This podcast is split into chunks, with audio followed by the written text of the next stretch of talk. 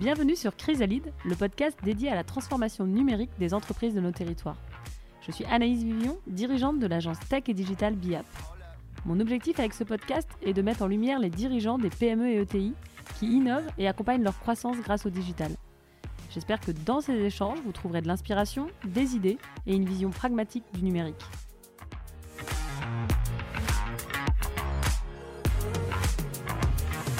avoir cette philosophie de euh, je commence petit, euh, même si je vois grand ou je vais aller plus loin, mais au moins de mettre le pied à l'étrier, de faire quelque chose, d'apprendre.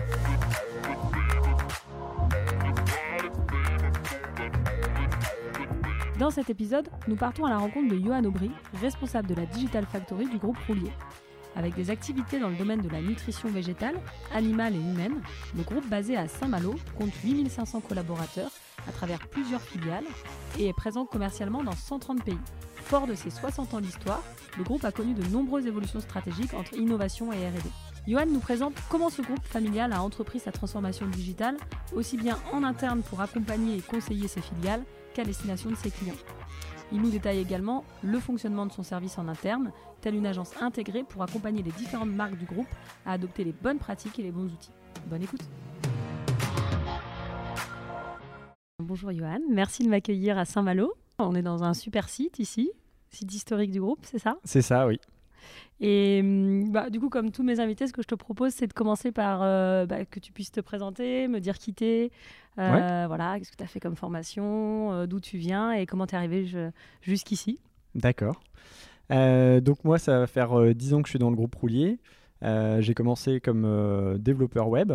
Et puis j'ai évolué sur différents métiers dans l'équipe système d'information. Euh, j'ai travaillé sur des applications euh, de type CRM, des choses comme ça. J'ai été aussi euh, responsable IT pour une des filiales du groupe. Et puis, lorsque la cellule de transformation digitale s'est créée, comme c'était plutôt dans mes, dans mes compétences et mes appétences, c'est tout naturellement que j'ai rejoint cette, cette équipe-là pour structurer une Digital Factory que je pilote à présent.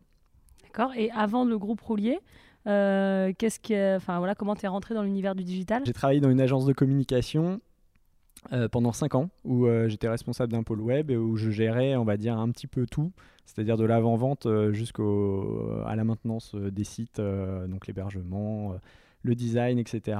et la partie commerciale aussi que j'ai pu gérer. D'accord, et là tu faisais du développement principalement? Oui. Ok. Et donc avant, tu as fait une école d'ingénieur? Non, même pas. Même pas. Non, non, j'ai autodidacte. Plutôt autodidacte. Euh, si on revient vraiment dans le passé, en fait, j'ai commencé euh, tout seul euh, derrière mon écran. aux prémices d'Internet sur les modems 56K, à créer une petite page web. Et puis, en fait, j'ai commencé par créer un, un, site web, un petit site web pour un, club de foot régional. et puis, de fil en aiguille, bah, le monde du web m'a passionné. Et puis, j'ai progressé comme ça et j'ai validé mes connaissances euh, via une, euh, une, licence en communication euh, digitale. D'accord. Donc en fait, tu as fait une licence en communication digitale et tu as appris à coder de ton côté. Exactement. C'était plutôt pour valider mes, mes compétences que, que pour réellement apprendre pendant cette licence. D'accord. Et tu t'es intéressé à quoi comme type de technologie quand tu as commencé à coder du... Alors quand j'ai commencé à coder, c'était juste des pages HTML.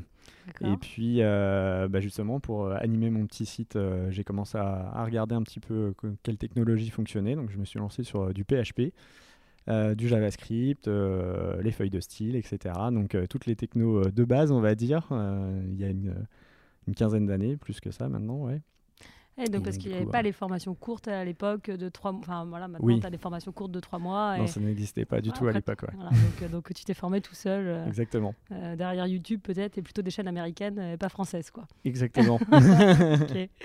ok. Donc passionnant. Donc, tu passes de la partie com à la tech, et du coup, tu arrives au service de Digital Factory. C'est ça. Qui est un peu le, le, pôle innovation du groupe? Oui, sur la partie technique, système d'information, c'est ça.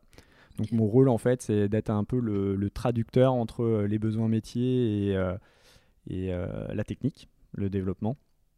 Donc mon rôle, c'est d'accompagner les métiers en fonction de leurs besoins.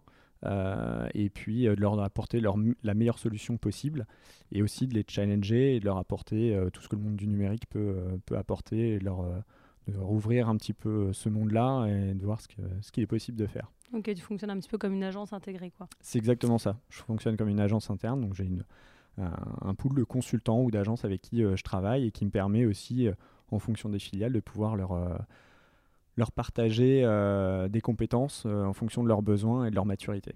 Ok, top. Et pour revenir au groupe, alors, si tu nous présentes le, groupe Roulier, qui a énormément d'activités et de belles marques. Oui, donc le groupe, euh, un groupe qui a plus de 60 ans, un groupe familial qui a été créé par Monsieur Roulier en 1959 sur les quais de Saint-Malo. Donc, euh, qui a euh, principalement trois activités la nutrition végétale, la nutrition animale et la nutrition humaine, qui sont ensuite sur huit, huit métiers différents basés sur ces trois activités-là. D'accord, mais du coup, c'est des, des, des, activités finalement qui, qui. Je ne sais pas si tu as la connaissance de comment ça s'est monté, mais euh, c'est des activités qui sont pas très proches finalement quand on vend de la magnésie ou, euh, ou euh, je pense à la Maison Colibri, des Madeleines, du coup. oui, ça peut être très varié. c'est des métiers qui peuvent être complètement différents, donc c'est pour ça aussi que l'approche sur les outils peuvent être, être bien différents en fonction des besoins, puisque les clients ne sont pas du tout les mêmes.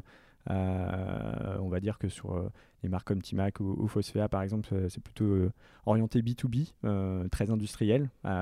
Maison Colibri, on est sur du B2C, c'est un autre, modèle. Donc oui, donc il y a une diversité, une diversité qui est assez importante. C'est ça. Euh, donc on va parler d'innovation et de digitalisation pendant une petite heure. Euh, donc on va rentrer un petit peu dans, le, dans comment ça se passe au sein, euh, au sein du groupe. ce qui m'intéresse de savoir dans les entreprises familiales comme le groupe Roulier, c'est un petit peu est-ce qu'il y a eu d'autres étapes d'innovation que la digitalisation qui ont été franchies par le groupe, en tout cas avant, parce que souvent quand, quand les entreprises elles sont un peu en avance, c'est aussi une question d'ADN, hein, une entreprise qui aime bien innover. Bon, tu, l'as dit, euh, l'entreprise est quand même, euh, voilà, a été créée, tu m'as dit, à 60 ans, si je ne me trompe pas. Donc, euh, du coup, elle a été quand même assez vite. Est-ce que voilà, tu as des grandes étapes à nous citer qui a, traversé le groupe ou un ADN, une philosophie qui, pour toi, fait que le groupe a ses valeurs d'innovation? Alors, grandes étapes, on, en a forcément eu plein, parce que le groupe a, quand même bien grandi. On est présent à travers le monde, on a beaucoup d'unités de production. Euh, il y a eu aussi euh, des acquisitions, des réorganisations euh, entre les métiers pour optimiser toujours, bah, toujours le groupe et, son activité. Ce que tu peux en retirer en tout cas, c'est que as, quand tu es arrivé, tu eu, voilà, il y avait cette démarche d'innovation qui était assez forte. Parce que finalement, quand tu es arrivé il y a 10 ans, tu... enfin, en fait, le digital n'était pas ce qu'il est aujourd'hui. Oui, mais il était déjà présent en fait. Au sein du groupe? Oui. Oui, il était déjà présent parce que, par exemple, moi, quand je suis arrivé, il y avait déjà des applications métiers pour les collaborateurs, euh, pour euh, gérer les contrats, euh, les tarifs, hmm. la digitalisation des notes de frais. Alors que, enfin voilà, c'était il y a 10 ans, c'était déjà pour moi précurseur. C'était aussi, enfin, c'est ce qui fait l'ADN du groupe, hein, la hmm. partie innovation. Et donc, du coup, on a perduré, on a fait évoluer toutes ces, tous ces outils-là pour nos collaborateurs. Et puis, bah, on, continue. Donc, c'est pour ça que la transformation digitale, même de mon point de vue, c'est quelque chose qui est. Euh, enfin, on dit digital euh, aujourd'hui, c'est un peu le, buzzword, euh, mais finalement, c'est aussi toute l'informatique et, tout le système d'information qui a été créé depuis des années, des années, qui mm. voilà se structure et qui évolue. Toi, tu le vois plus comme une évolution en fait du système d'information et que finalement. Moi, je le vois dans une continuité du système d'information et le fait que Internet permet de démocratiser et de d'ouvrir un champ des possibles euh, beaucoup plus large euh, et donc du coup qui permet aussi au métier d'avoir des nouveaux canaux, des nouvelles façons aussi d'appréhender euh, le business avec leurs clients grâce à tous ces outils-là. Hmm. Du coup, j'allais te demander à quel moment le groupe s'est posé la question de rentrer dans cette démarche de transformation digitale, mais finalement, pour toi, ça a toujours, ils ont toujours été dans cette oui, de continuité. de mon point de vue, c'est juste une continuité. Et euh, il y a eu, on va dire, officiellement euh, dans le groupe euh, le mot digital qui est apparu vers 2017, où il y a eu une cellule qui a été créée. Mhm. L'objectif, c'était surtout de structurer l'approche, puisque finalement, avant, elle existait déjà, elle était déjà présente, mais pas, pas sous ce nom digital et pas, pas structurée, on va dire. Euh, mais la démarche était déjà faite par, euh, par toute l'équipe euh, informatique. Ok. Et donc, du coup, ça veut dire que la partie digitale était présente sur la partie SI. Et donc, quand, quand toi, tu es arrivé, tu as rejoint la partie SI, c'est à quel moment qu'il y a eu un pivot qui s'est opéré entre la Digital Factory et le SI et que finalement on a considéré peut-être l'innovation d'usage plus que la partie SI, ERP. Ça s'est fait avec, avec toi hein? Ouais, ouais, ouais. Je pense que c'est pas évident à, définir à un moment précis parce que moi je l'ai vécu comme une continuité en fait et une suite logique. Alors après, euh, comme j'avais le regard aussi euh, d'agence euh, dans ma précédente vie, où j'avais toute cette appétence sur le monde du web, en fait pour moi c'était finalement un aboutissement, même si l'aboutissement il n'est pas réel, puisque pour moi il y a encore énormément de choses à faire. On voit que ça évolue tout le temps, il y a des nouvelles technologies qui émergent tout le temps, donc c'est ça qui est passionnant aussi dans notre métier. Mais on va dire qu'il y a eu une officialisation, une structuration, mais euh, qui était dans la suite euh, logique des choses. D'accord. Donc, et cette structuration, elle s'est faite à quel moment? Euh, Vers 2017. 2017-2018, début 2018, il y a eu la cellule qui a été créée avec un directeur de la transformation digitale qui a été nommé. Et moi, du coup, j'ai rejoint cette, cette équipe-là. D'accord. Et donc, le, le, donc, ça veut dire que c'est à ce moment-là, quand même, que l'entreprise se dit on se dote d'une d'une d'une oui d'une équipe ou d'un pôle digital, euh, du coup avec pour vocation d'aider les marques et les filiales à se digitaliser. C'est ça. C'est ça. Mon rôle c'est vraiment d'accompagner euh, les métiers euh, de pouvoir leur donner tous les outils qu'ils ont besoin en fonction de leur maturité et de les accompagner pour que justement en fonction de leur business on puisse leur apporter les outils et qu'ils puissent avoir des opportunités sur le digital et qu'ils puissent appréhender ce milieu là puisque euh, le groupe a 60 ans, mais c'est un groupe euh, industriel, donc forcément, mm.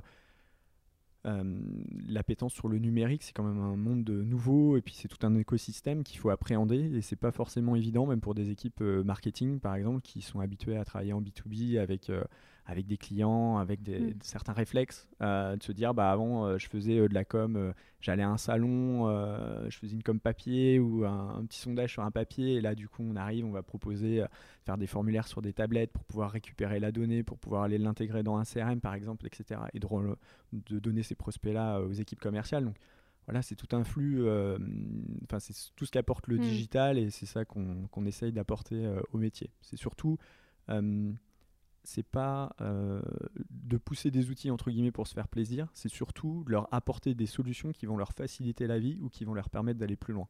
Ok.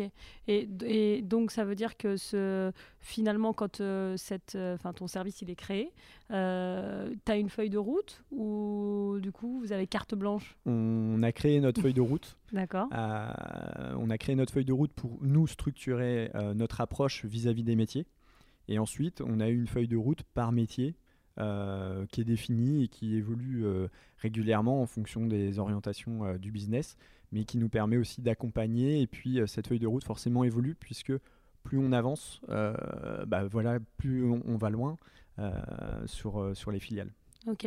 Et, hum, assez intéressant, je trouve, dans le mode de structuration, parce que ça veut dire qu'aujourd'hui, toi, ton service, il traite à la fois de la digitalisation de l'organisation et euh, de la partie digitalisation plus au profit des clients ou c'est uniquement orienté client? Tu accompagnes euh, les filiales sur la digitalisation des clients ou tout ce qui va être outils synchronisés à l'ERP, euh, tu bosses aussi dessus? Oui, je travaille aussi dessus. Alors, on, a, on a bien défini les périmètres aussi avec l'équipe système d'information, puisque mmh. finalement, euh, les deux peuvent, euh, entre guillemets, se marcher euh, l'un sur l'autre. la frontière est, plus que poreuse.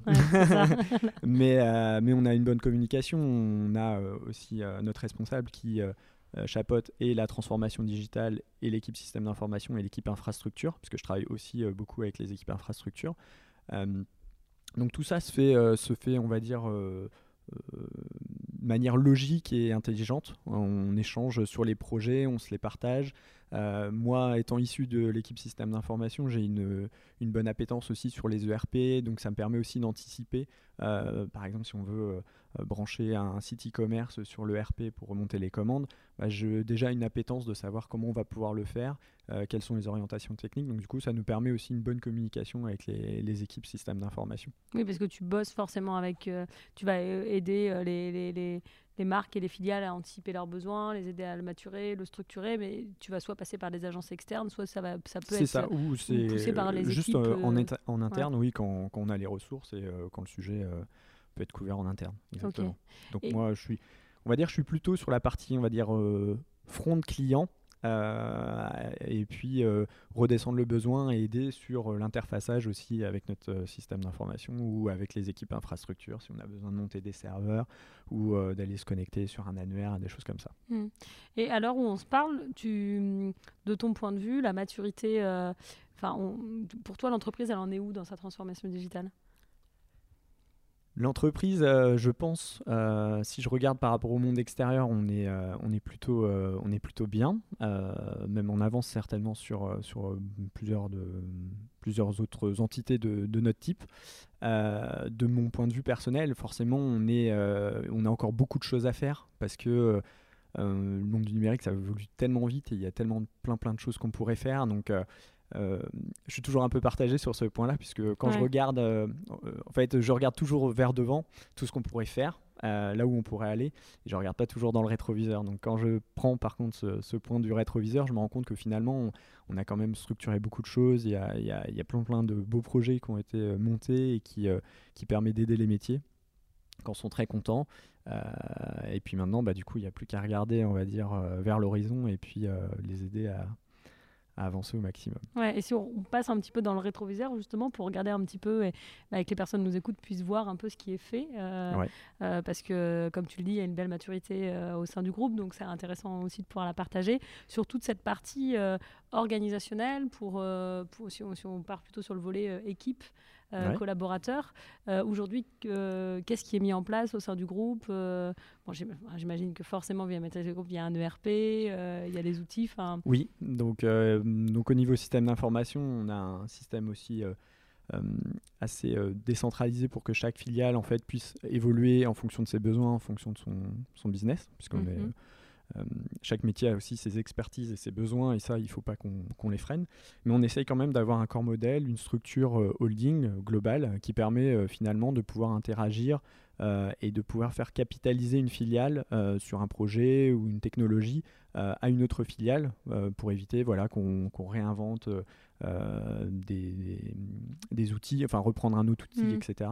Donc on est toujours en réflexion pour faire le bon choix de l'outil en fonction de la taille de la structure, en fonction des besoins, pour avoir, on va dire, un modèle et des guidelines qui nous permet euh, finalement de permettre à une, structure d'aller assez rapidement, d'aller assez loin, euh, en apprenant un petit peu de ses petits camarades qui ont déjà pu euh, passer par cette étape-là. Ok, donc ça veut dire que toutes les filiales ont le même, le même RP la plupart, oui. Et après, as des, as des, elles ont une flexibilité d'outils qu'elles peuvent te commander ou qu'elles peuvent commander à ton service? On a, euh, on a, on va dire, un, panel d'outils ou de, choix technologiques qui ont été faits et qu'on met à disposition des filiales ou qu'on leur conseille en fonction de leur taille et de, euh, leurs besoins. Ok. Et il y a euh, justement des bah, je sais pas, un groupe avec de communication entre les filiales sur ces sujets numériques pour du coup partager, échanger ou c'est vous qui l'animez? C'est plutôt nous qui l'animons. On essaye d'acculturer au maximum, c'est-à-dire qu'on fait, euh, on essaye de faire quelques retours d'expérience. Euh, on va prendre une filiale avec un, projet et puis on va le faire partager euh, aux autres filiales pour qu'ils puissent apprendre et découvrir ce qu'a fait la filiale, ce qui s'est bien passé, ce qui a pu aussi moins bien se passer pour apprendre et justement ne pas refaire les mêmes erreurs. Donc ça, c'est quelque chose qui est vraiment passionnant parce que du coup, ça permet de d'avoir ces, échanges et puis euh, d'apprendre aussi euh, nous-mêmes sur les projets euh, qu'on a vécu, comment les mm. gens l'ont vécu aussi. Tu organises des sortes de, de learn and lunch, quoi, comme on dit, ou de, de, de petits temps justement de séminaires ou de workshops de 1 heure à 2 ouais, heures. Ouais, on essaie d'organiser sur ce type de points. on essaye aussi d'organiser des petites formations sur des problématiques bien particulières, comment euh, je vais euh, me servir d'un outil euh, d'analytics, comment je vais analyser un tableau de bord, des choses comme ça, hmm. pour que justement on leur partage à tous la connaissance en même temps. D'accord. Stop. Et donc, du coup, si on descend un peu dans les usages, donc du coup, ça veut dire que les filiales, bon, forcément, elles ont un ERP, elles ont accès à tous les outils de ton ERP. Il y a un SIRH, il y a tout ce qu'il faut là-dessus. Et puis après, est-ce que du coup, il y a des outils aussi numériques pour la production, pour les commerciaux? Ou il n'y a pas plus d'outils spécifiques comme ça qui ont été créés? On a, Si on a des applications métiers propres en interne pour la logistique, pour les commerciaux pour certains usages où on n'a pas forcément trouvé des outils sur étagère. ah bah voilà, j'y viens, vous avez quand même fait des petits trucs maison. oui, oui, on, a, on a quelques développements maison, mais mm. en tout cas sur ma partie Digital Factory, j'évite, j'essaye de prendre plutôt des outils sur étagère. pour plusieurs raisons, parce que le spécifique, ça, ça demande beaucoup euh, justement de spécifications, mm. d'avoir un cahier des charges bien établi. C'est pas toujours évident pour un métier de se projeter et, euh, et, pour les métiers de donner un usage très précis en disant je veux que ça fasse telle et telle fonctionnalité. Euh, par expérience, du coup, puisque j'ai eu quelques projets comme ça, on se rend compte que euh, des outils sur étagère tout près, euh, je pense pour les, sites web, des CMS déjà qui apportent déjà euh, tout un nombre de fonctionnalités, ça permet aussi au métier de s'ouvrir l'esprit et de se dire ah bah oui tiens je pourrais faire ci, je pourrais faire ça. donc on essaye de, choisir des outils sur étagère qui permettent aussi d'aller loin de faire évoluer et de pas brider les métiers. Parce que le problème, c'est que aussi quand on, fait une application euh, from scratch, on va dire, euh, bah forcément, on va avoir des freins, il va y avoir des coûts de maintenance, il va y mm. avoir, euh, dès qu'on va demander une évolution, quelque chose avec un produit sur étagère qui pourrait aller très vite, ou je, vais caricaturer, mais on va acheter un, add-on sur une marketplace qui va nous permettre de faire la fonctionnalité. Si on doit le développer nous-mêmes, ça va prendre beaucoup plus de temps et on va pas pouvoir avoir un niveau de qualité qui soit aussi bon qu'un outil déjà sur le marché. Existant. Euh, et donc, bah, ouais, c'est intéressant. Donc, ça veut dire que là, tu es plutôt sur la partie métier. C'est ce que j'allais, j'allais venir sur ton activité qui est plus d'aider finalement les, les, les, filiales, en tout cas, à performer sur cette partie euh, plutôt euh, orientée client, que ce soit des clients B2B ou B2C. Donc, on, va parler, j'imagine, d'e-commerce ou de choses comme ça. C'est ça. et donc, là, sur cette partie-là, euh, comment ça se passe en fait? Tu, tu... C'est les métiers qui viennent te voir? C'est toi qui vas les voir euh? Oui, c'est, euh, ça dépend des cas de figure, mais en général, c'est les métiers qui viennent me voir, qui m'exposent à un besoin, et puis j'essaye d'y répondre le mieux que je peux. Donc c'est là où je vais structurer un petit peu avec eux, on va échanger ensemble sur le besoin, sur... Moi, des fois aussi, je vais aller poser des questions un petit peu plus loin que juste la partie technique pour savoir un petit peu qu'est-ce qu'ils ont réellement besoin, pour anticiper aussi, puisque derrière, euh, quand ils font des choix, euh, des choix technologiques, euh, il faut anticiper un petit peu quelles sont leurs, leurs, prévisions, leurs visions sur mm. un an ou deux ans ou un peu plus loin pour aussi trouver le, bon outil, on va dire, chaussure à leurs pieds au bon moment, mais qui leur permettent quand même d'avoir une marge de progression pour pas dire six mois ou un an après, bah non, en fait, l'outil qu'on vous a fait prendre, c'était pas le bon. Euh, ouais, donc tu veux dire que tu interviens vraiment comme un consultant qui va les aider à faire les bons choix par rapport à leur projet. C'est ça. Et je fais aussi le lien euh, avec euh, des agences aussi sur certains projets où je vais partager, on va dire, je vais faire la, traduction entre l'agence et le besoin métier justement pour orienter l'agence, que ce soit sur le besoin mais aussi sur la partie technique pour dire attention euh, sur tel, euh, tel point, faites attention parce que nous, techniquement, on a telle et telle contrainte euh, au niveau du groupe pour, pour respecter aussi des normes de sécurité, des choses comme ça. D'accord.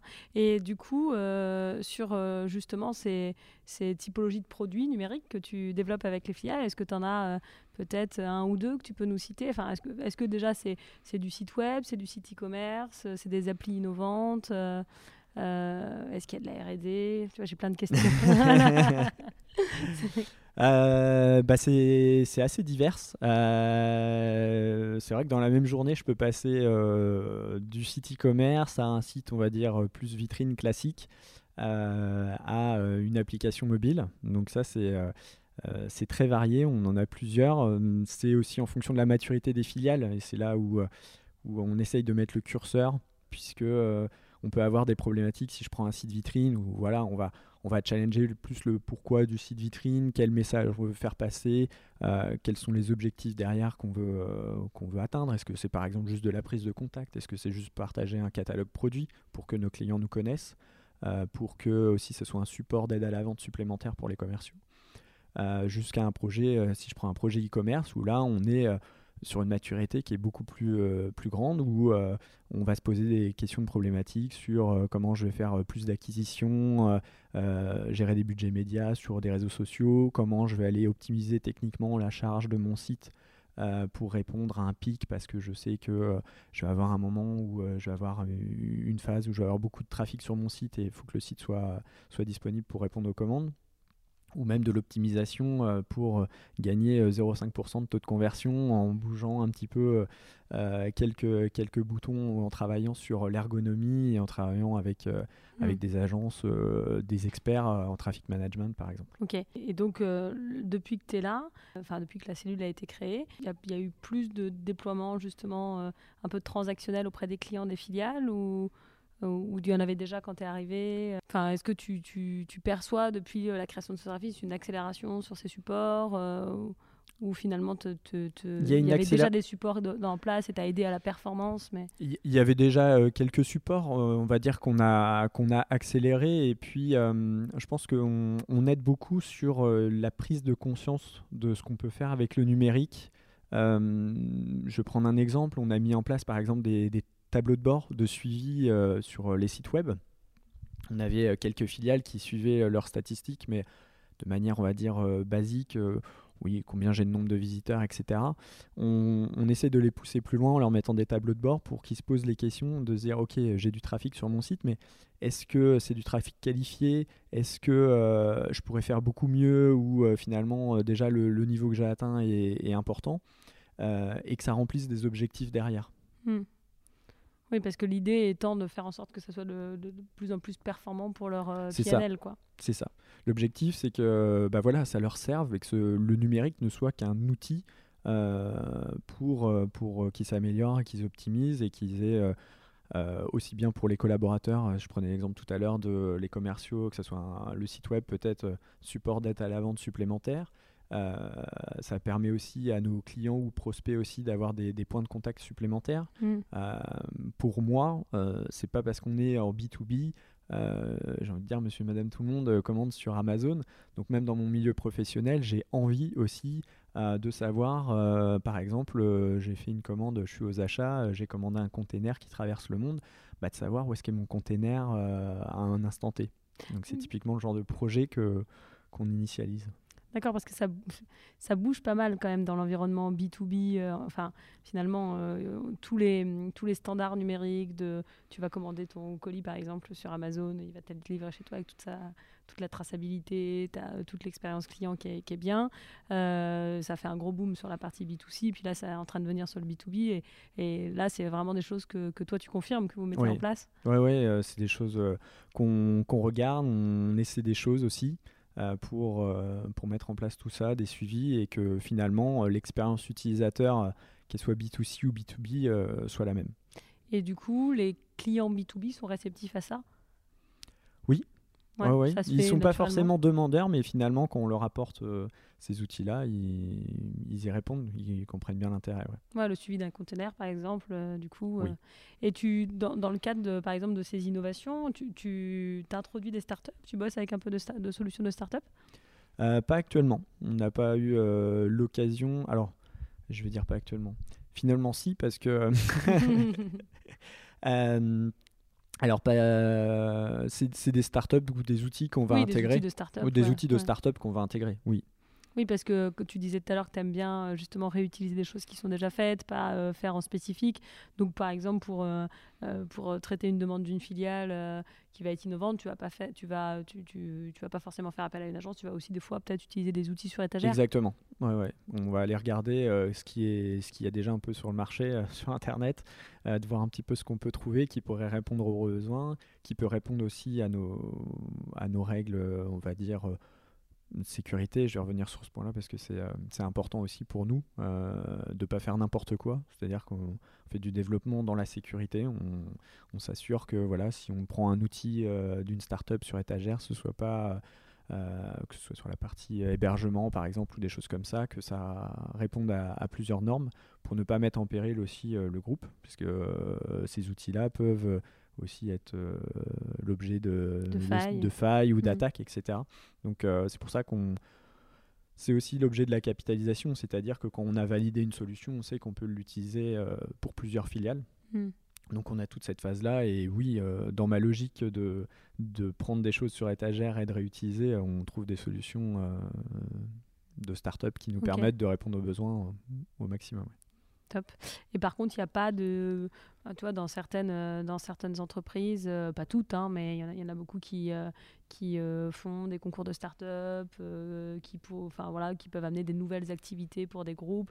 Enfin, style d'un peu d'open innovation. Ouais. C'est pas des choses que fait le groupe Roulier? Non, on y a déjà réfléchi, mais euh, actuellement, en tout cas, euh, pense que c'est un, un défaut de calendrier aussi. le manque de temps, euh, c'est surtout le temps que- qui, qui va nous manquer pour, pour lancer des initiatives comme ça, mais euh, on y a déjà. on Ouais, a vous déjà êtes déjà dit que ça pouvait être intéressant, Ouais, euh, justement, de, de faire du croisement euh, Oui. comme ça. ce qu'on appelle l'open innovation. Ok, du coup, on a parlé un, un peu de cette partie justement tableau de bord, transactionnel ou autre. Tu as, des exemples de, hum, je sais pas, de sites, de, de belles réussites, en tout cas digitales, euh, que tu peux nous partager, euh, que tu as fait avec les, avec les marques, les Oui, il y a une, euh, une marque euh, qui est Maison Colibri, qui vend des madeleines, où on a On lancé adore. un site e-commerce. Très bonne madeleine. Très bonne Madeleine. Pour, pour lequel on les a accompagnés, on les accompagne toujours d'ailleurs, dans le développement de, de leur site e-commerce et c'est une belle réussite, oui. euh, on a, en, en moins de deux ans, oui, on a atteint, euh, atteint statut et, euh, et une activité qui nous permet aussi d'accompagner le métier dans la structuration euh, des équipes où on professionnalise un petit peu l'approche, c'est-à-dire que euh, au début, c'était un petit peu, on va dire, en mode start-up, c'est-à-dire qu'on prend on prend un, un crayon et puis un chewing-gum et puis on essaye de, de- de faire euh, quelque chose et puis, euh, et puis après on professionnalise, on, on structure un petit peu mieux le, le projet, euh, on peut aussi faire du, du test and learn, ça nous a permis aussi de pouvoir voir des choses qui marchent, d'autres qui marchent pas, donc euh, cette phase un petit peu ouais, start-up où on teste, Mm. ça nous a permis de progresser et ça nous permet aussi de capitaliser et puis de pouvoir euh, euh, proposer des choses aussi euh, aux autres métiers. Oui, parce que j'imagine que quand ça marche comme ça pour euh, Maison Colibri, donc tu parles principalement de, du site e-commerce Ouais. où tu peux commander directement tes madeleines, voilà, que tu sois particulier ou une entreprise d'ailleurs C'est ça. aussi. Ouais. Et, et là, finalement, vous avez, c'est-à-dire que toi, tu as, aidé l'entreprise, elle n'avait pas de site e-commerce avant? Non, il n'y avait pas de site e-commerce. Ouais. voilà. Et du coup, j'imagine que peut-être il y a même avec le développement des nouveaux métiers euh, qui ont été créés euh, au sein de, de, de Maison Colibri ou c'est tout, ça. tout est resté ça se chez structure euh, chez Maison Colibri pour qu'ils soient de plus en plus autonomes, hein, puisque moi mon rôle n'est pas non plus de les accompagner tout le temps. C'est Mm. moi c'est un petit peu comme on accompagne un enfant. Euh, qu'on lui apprend à marcher, à un moment donné, il faut lui lâcher la main. Donc là, c'est un petit peu le même principe. En tout cas, moi, j'essaye de les accompagner le plus loin que, que je peux.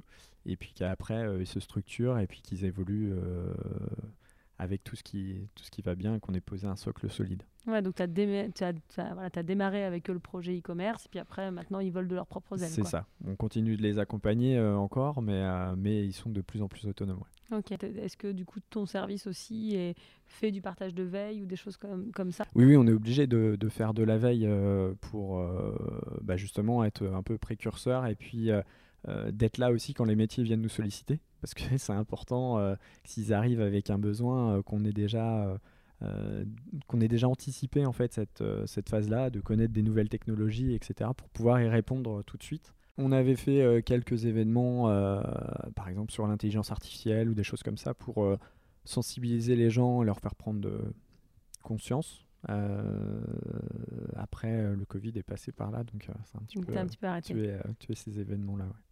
ouais. Ok. Si on peut passer peut-être sur la partie un peu frein, est-ce que tu, enfin, en fait, quand on amorce une transfo digitale, mais comme tu l'as dit, bah, vous, vous êtes quand même très mature, euh, vous avez un système d'information qui est quand même en place depuis un moment.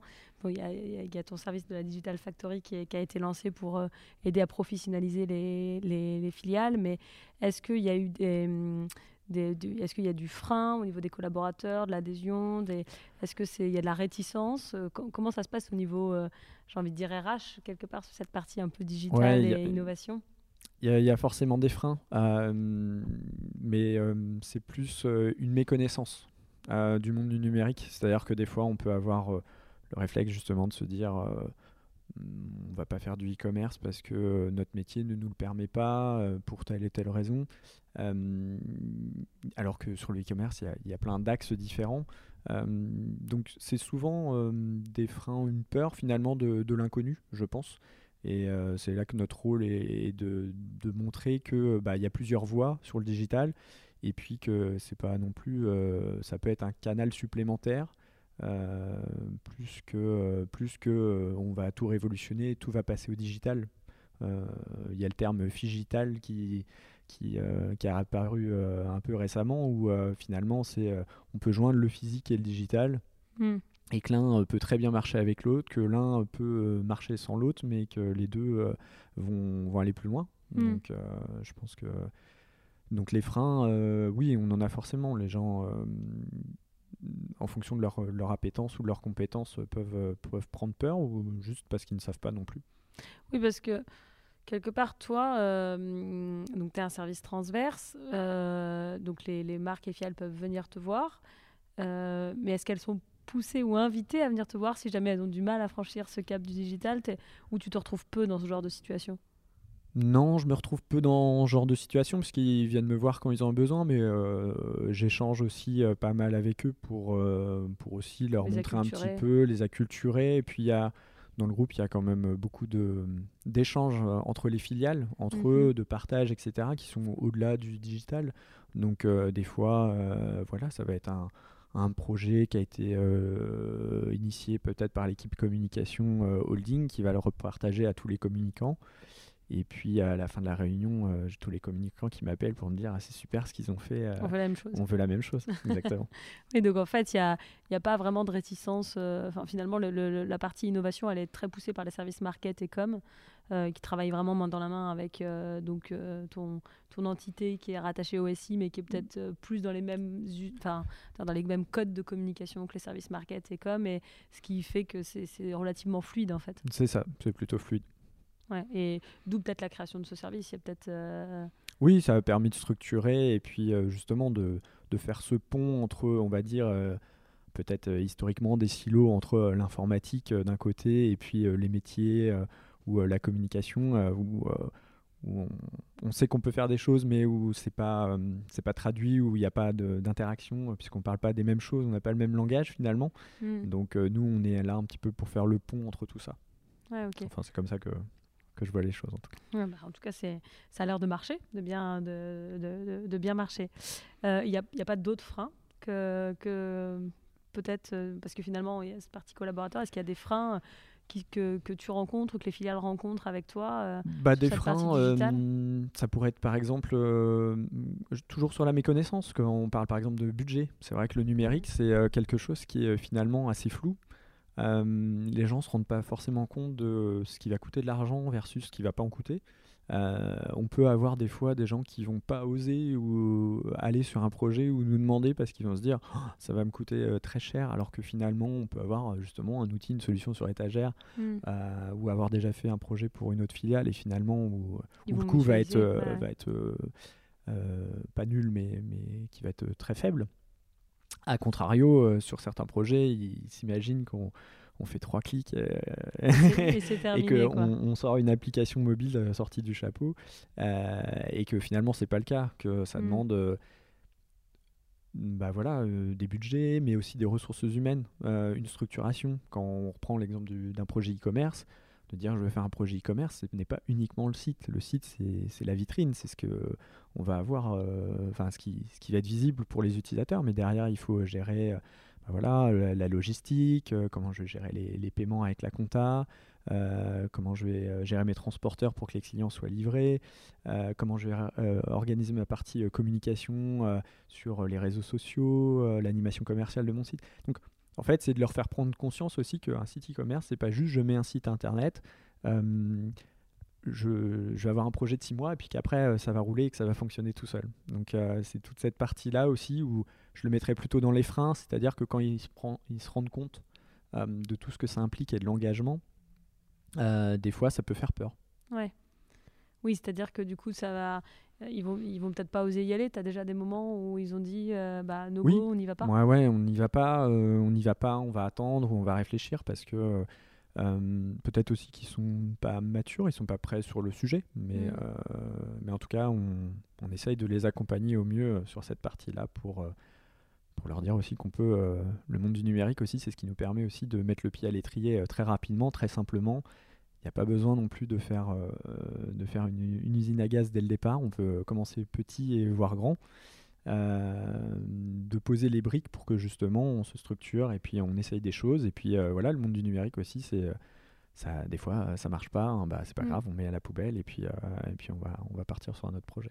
Ce qui est intéressant, je trouve, dans la structuration en tout cas du, du, groupe, c'est que euh, finalement, il y a une, une, espèce de liberté qui est quand même donnée à la filiale sur euh, cette transformation digitale, avec bah, ta cellule qui est, qui est, qui est là pour acculturer, éveiller, répondre aux questions, mais, mais ils y vont quand ils sont prêts. quoi. C'est ça. Bon, même si tu toujours poussé par l'objectif et ta concurrence, quelque part, qui fait que bah, si tes concurrents ils vont, tu vas. Mais, mais, mais en tout cas, il n'y a pas de. de il n'y a pas de on va d'épée Damoclès du groupe euh, sur le fait qu'il faut y aller, il faut y aller. Il n'y a pas de pression dans ce sens-là. Non, je ne pense pas. Euh, chaque métier, euh, on a une logique dans le groupe plutôt de décentralisation où chaque métier va, va justement avoir un, un périmètre, enfin un champ d'action assez, euh, assez libre. Et nous, en tant que fonction holding, on est là pour euh, justement euh, leur apporter une structure, un cadre qui mm. leur permet bah voilà, de progresser, d'évoluer sans, en capitalisant aussi sur ce que leurs camarades ont pu faire. C'est quoi, quoi les défis pour le groupe ou ton service, en tout cas dans les, dans les, dans les années à venir? Moi, le, le, défi, euh, c'est d'accompagner au mieux euh, les filiales, de bien structurer et en fonction de leur taille, de leur maturité, de leur apporter les meilleures solutions euh, qui leur permettra de, de, faire évoluer leur business. Ok. C'est performance business pour les filiales. C'est exactement ça. Digital au service des performances business. C'est exactement ça, au service. Et qu'est-ce que tu conseillerais alors j'allais dire à, tes pères ou à une autre, une autre entreprise, puisque finalement, bah, toi, tu, as connu un peu l'intégralité de la chaîne de valeur, on va dire, du monde de, la tech. quoi. Euh, euh, Qu'est-ce que tu conseillerais à une entreprise qui, qui, veut se lancer sur le digital, qui n'est pas du tout la maturité du groupe Roulier aujourd'hui, euh, qui débute juste voilà, tu, tu, tu, leur conseillerais de commencer comment? Bah, De commencer. en fait, euh, le monde du numérique, ça nous permet quand même de, pouvoir euh, mettre le pied à l'étrier euh, très vite. Et, je pense que les entreprises passent trop de temps à réfléchir, à vouloir... J'ai l'image un petit peu célèbre du Lean Startup où on veut euh, avoir la voiture euh, pour se déplacer d'un point A à un point B. Donc du coup, euh, on attend d'avoir mis les roues, le châssis, la carrosserie, le moteur, et ça y est, on peut démarrer. je pense qu'il faut avoir plus une approche où je vais d'abord prendre un skateboard, et puis après je vais prendre ma trottinette, mon vélo, et finalement mm. j'aurai ma voiture. Mais avoir cette philosophie de je commence petit, même si je vois grand ou je vais aller plus loin, mais au moins de mettre le pied à l'étrier, de faire quelque chose, d'apprendre. Euh, peut-être que ça marchera pas, mais comme le, coût d'entrée maintenant, on va dire, euh, sur le monde du numérique, euh, les, barrières à l'entrée pour lancer quelque chose, ça peut se faire très simplement. Enfin, ça, coûte peu. donc, moi, je pense qu'il faut, il faut tout de suite, quand il y a une idée, la tester. Internet, enfin, je veux dire, on peut aller très vite. Hein, mm. si on veut voir si on a un business qui peut répondre je vais peut-être un peu caricaturer, mais euh, on peut euh, mettre un formulaire en ligne, une page, euh, une landing page assez, assez sympathique, lancer une petite campagne AdWords de, de, référencement payant, et puis de voir si les prospects potentiels sont intéressés par notre produit, par notre démarche, par, notre, parce que, par la valeur qu'on va leur apporter, et puis à partir de ça, bah, on peut réfléchir à comment, comment on va aller plus loin. Ouais. Oui, toi, tu dis, euh, il faut tester aujourd'hui le champ des possibles techniques, nous permet de tester à pas cher, quoi. C'est ça. Pour moi, c'est euh, ça. Il fait, c'est juste la volonté de se lancer et puis euh, aussi de prendre, pas hésiter à. On a, on a la chance avec Internet d'avoir tout. on peut, on peut tout trouver. Et donc, il faut un petit peu de, voilà, un petit peu chercher et puis peut-être avoir trouvé des, quelques ressources aussi qui peuvent nous accompagner à un point de vue peut-être un peu plus technique euh, mm. euh, pour, euh, pour, dans la démarche, dans l'initialisation. Mais, je pense que c'est le principal conseil que je donnerais en tout cas. et alors du coup, pour les personnes qui nous auront écoutés, où est-ce qu'on te trouve si elles ont des questions? Tu es actif sur LinkedIn, par mail Ils peuvent me contacter sur LinkedIn et puis je pourrais laisser mon adresse mail pour, pour qu'ils puissent me contacter et me poser des questions sans souci. Si je, peux, si je peux aider ou donner des conseils, ce sera avec plaisir. Ok, top. Bah, merci beaucoup, Johan, merci, euh, pour cette heure d'échange. Et, puis, euh, du coup, à très bientôt. Merci, à bientôt. Merci d'avoir écouté cet épisode jusqu'à la fin. Si vous appréciez le podcast Chrysalide, n'hésitez pas à nous laisser 5 étoiles et à ajouter un commentaire sympa pour nous permettre d'avoir plus de visibilité et d'être mis en avant par votre plateforme préférée. Si vous voulez échanger sur le contenu de cet épisode, vous pouvez nous contacter sur nos réseaux, nous répondons à tous les messages. Enfin, si vous cherchez une agence pour vous accompagner dans votre transformation digitale, les équipes de BIAP se feront un plaisir de vous répondre. À bientôt!